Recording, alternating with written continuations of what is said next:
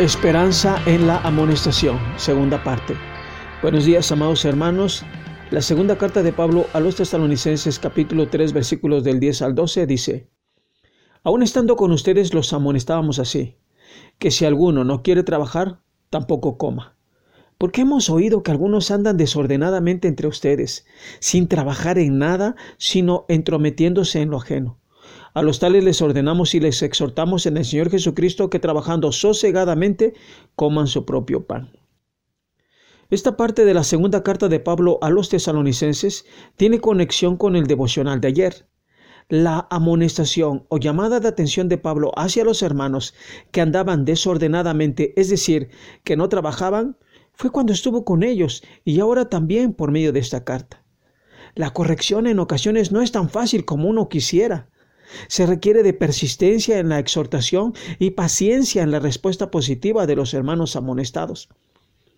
La amonestación es necesaria hacia hermanos que sabemos están actuando contrariamente a lo que la Biblia nos enseña. Hermanos, es tiempo de que asumamos con responsabilidad y firmeza esta tarea de la amonestación. Va a causar molestia, malestar o inclusive el alejamiento de algunos de la congregación. Pero no tenemos otra opción. Quien verdaderamente es del Señor será convencido por el Espíritu Santo y buscará con toda intención rectificar el camino. Si alguien se ofende por hacerle ver una actitud contraria a la vida cristiana y opta por irse, pidamos a Dios que su misericordia lo alcance y se arrepienta de su pecado. Pablo les dice a los hermanos, hemos oído que algunos andan desordenadamente entre ustedes, sin trabajar en nada, sino entrometiéndose en lo ajeno. Pablo no se ha quedado con los brazos cruzados ante tal situación. Sabe que el proceder de los hermanos es pecaminoso y necesitan ser amonestados.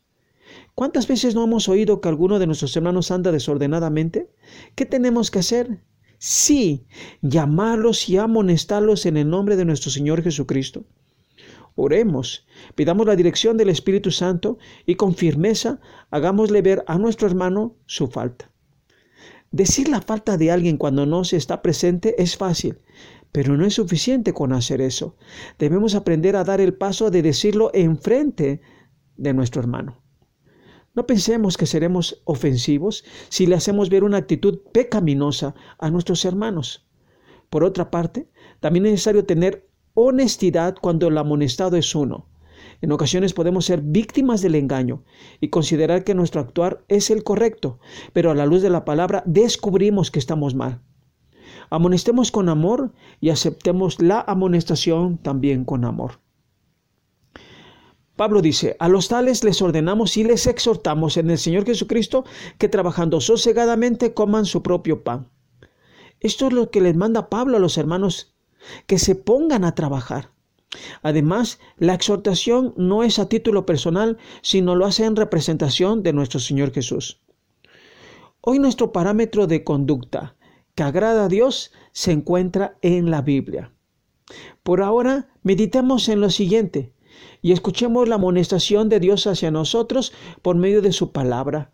Esto se encuentra en Efesios capítulo 4, versículos 31 al 32 y dice, Quítense de ustedes toda amargura, enojo, ira, gritos y calumnia, junto con toda maldad.